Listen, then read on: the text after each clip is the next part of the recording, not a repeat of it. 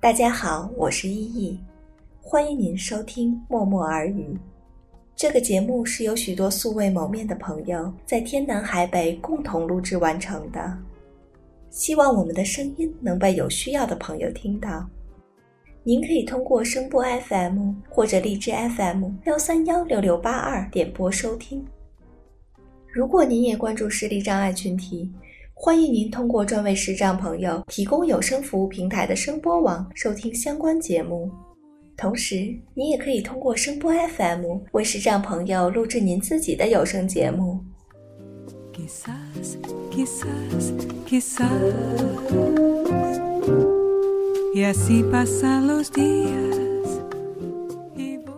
默默耳语第一季收录了二十一篇关于旅行的文章。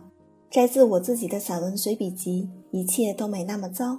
希望您可以通过我们的声音，和我们一起用耳朵听旅行。第五篇文章是：经验的味道需要自己寻找。这篇文章是由我两个朋友共同播读的。上半篇的声音来自于我的一个朝鲜族大姐姐子炫。下半篇是由我传说中的十几年纯洁友谊的男生朋友艾利桑德罗播读。如果您是喜欢美食的朋友，希望您也喜欢这篇文章。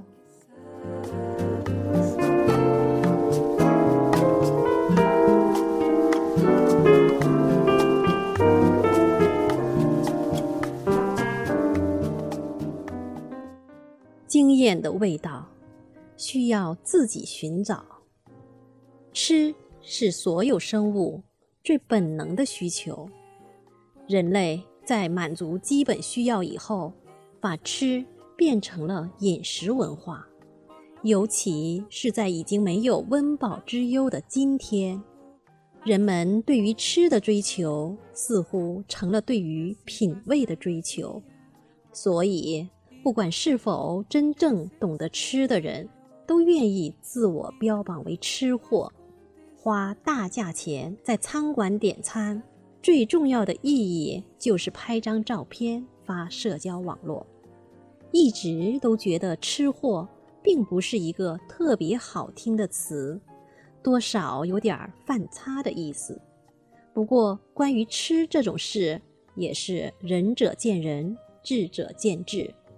有人觉得能吃很重要，有人很会吃。但是不能吃。有人为了吃毫不择食，偏爱濒危物种或者重口味。有人为了保持身材，可以忍住一口都不吃。所以最好就是各自择其所好，谁也别觉得自己的舌头更重要。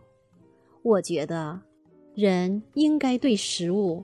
充满虔诚的感恩，毕竟，大自然所创造的万千物种，只要能吃，都无法逃脱人类的口舌。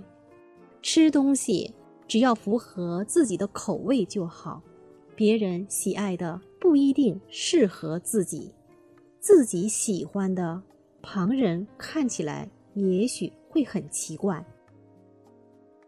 当然，吃东西。是要有底线的，不要因为猎奇或者证明自己是勇敢的时刻，什么都吃。至少应该珍惜和保留经过上万年才进化出的人性。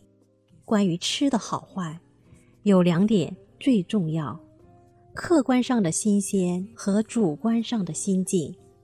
敏捷的味蕾会发现，再简单常见的食物。只要它足够新鲜，就是美味；而愉快的心境会让再普通不过的家常便饭成为美味佳肴。除此之外，当然也有其他因素，但是这些因素也不过是锦上添花。五官感觉中，味觉是最不会骗人的，而且它能保留最长时间的清晰记忆。这就是为什么人们总会因为故乡的味道而产生浓厚的思念，也最擅长用故乡的味道来忆解乡愁。在过去，世界处于相互隔离、孤立的状态，不同地区的人对食物的烹饪方式不需要交流，也能做出异曲同工的感觉。大概人类之间只有对食物的态度是不矛盾的。后来航海技术的发展，让国家和地区之间开始了物种的大交换，饮食的种类丰富了，也让不同的饮食方式互相融合发展。所以在路上尝试不同的味道，是旅途中最有意思的体验之一。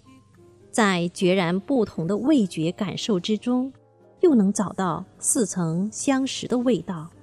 路上的一切都是陌生的，尝试就是主题。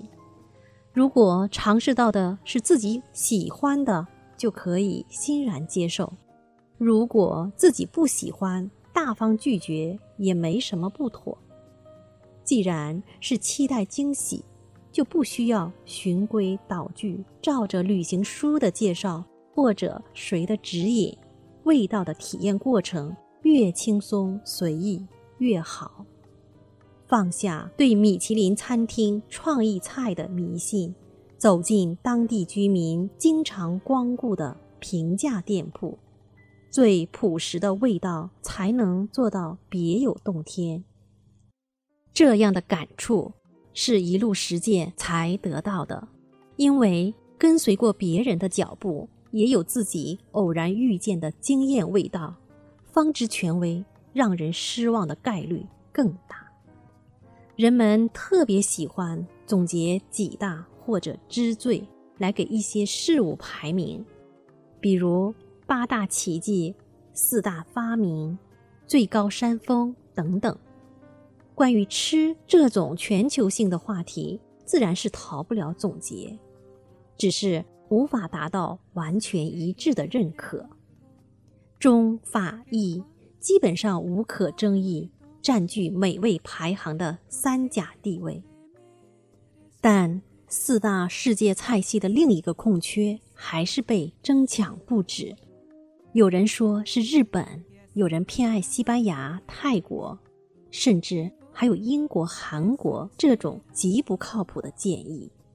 如果能从地域统一和原创性来讲，中国和意大利算得上比肩双雄，是真正以味道决胜。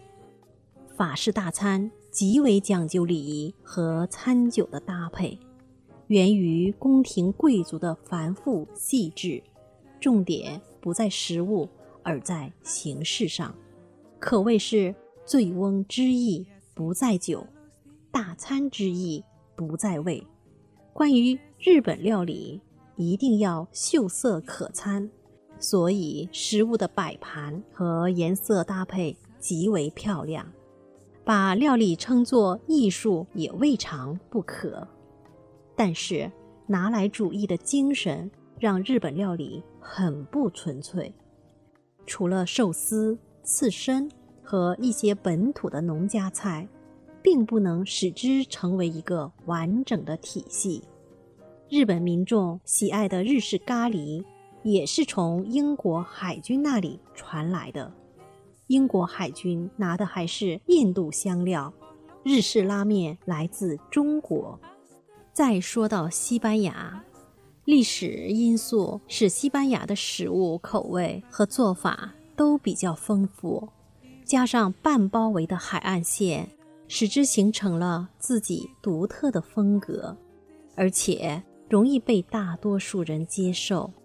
如果非要选出第四，西班牙菜最有可能获胜。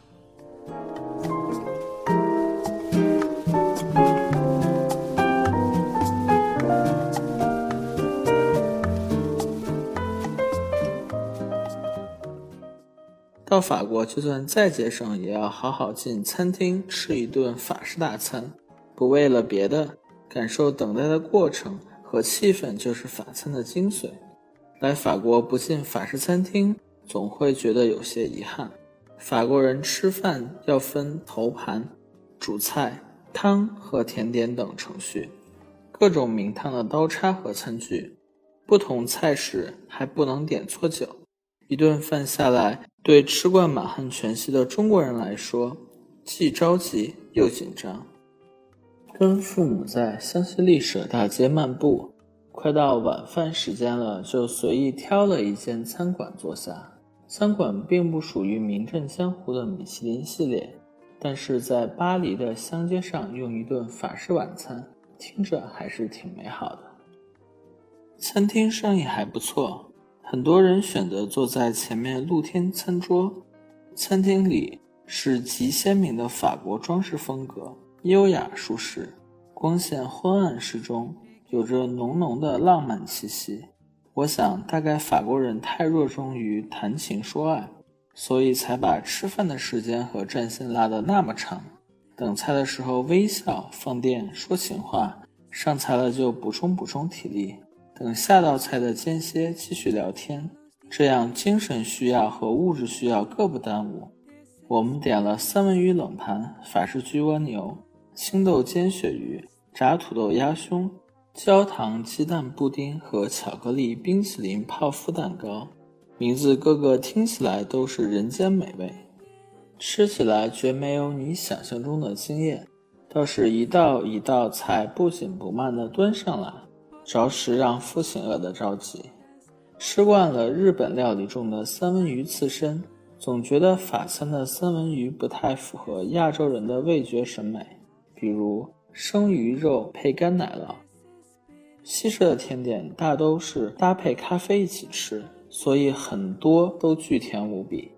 餐后甜点没那么过分，大概鸡蛋焦糖布丁比较大众化，所以在西班牙的餐厅也很常见。最特别的是，在表面用火焰烧出的暗红的糖霜，用勺子轻轻一磕，薄脆的一层就破碎开来，跟入口即化的布丁形成强烈的冲击感。比起法餐，西班牙菜就显得实在许多。在小巴塞罗那的黄金海岸附近，有很多类似大排档的餐馆，但价格不算便宜。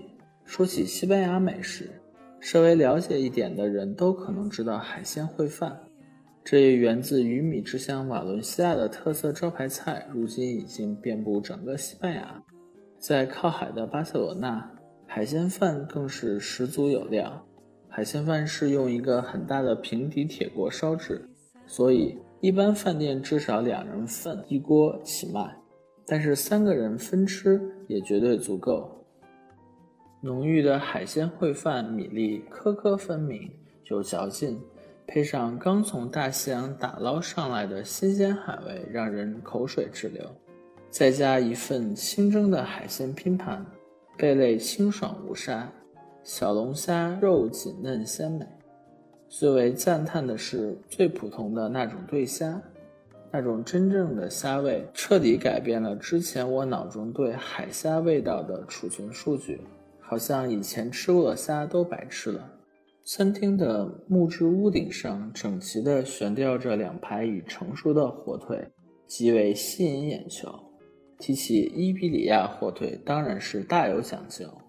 伊比利亚火腿作为欧洲九大传统食材之一，由血统纯度高达百分之七十五的特有黑种猪做原料，并严格根据甜味蔬菜谷物、复合饲料或者橡子及自然放养的不同划分等级，然后经过简单、原始和自然的制作手法，再加上长时间的流程和等待，使它在质朴中透着高贵。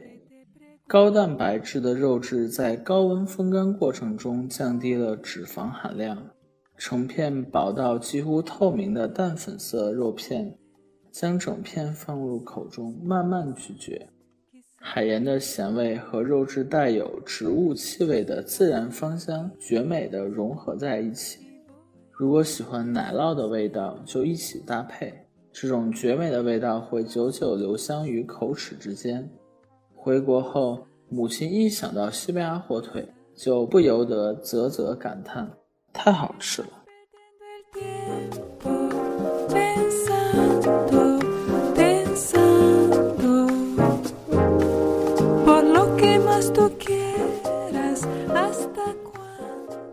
感谢您的收听。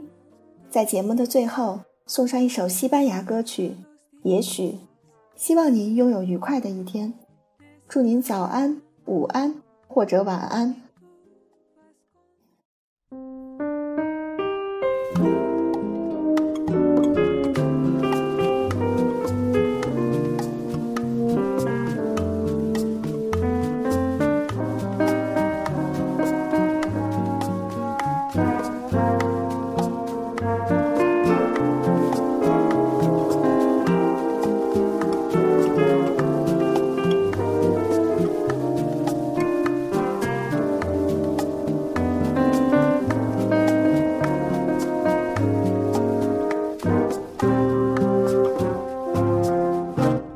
Que te pregunto que cuándo, cómo y dónde, tú siempre me respondes, quizás, quizás, quizás. Y así pasan los días y voy desesperando y tú vas contestando quizás, quizás. Estás perdiendo el tiempo pensando, pensando. Por lo que más tú quieras, hasta cuándo, hasta cuándo. Y así pasan los días y voy tu vas contestando.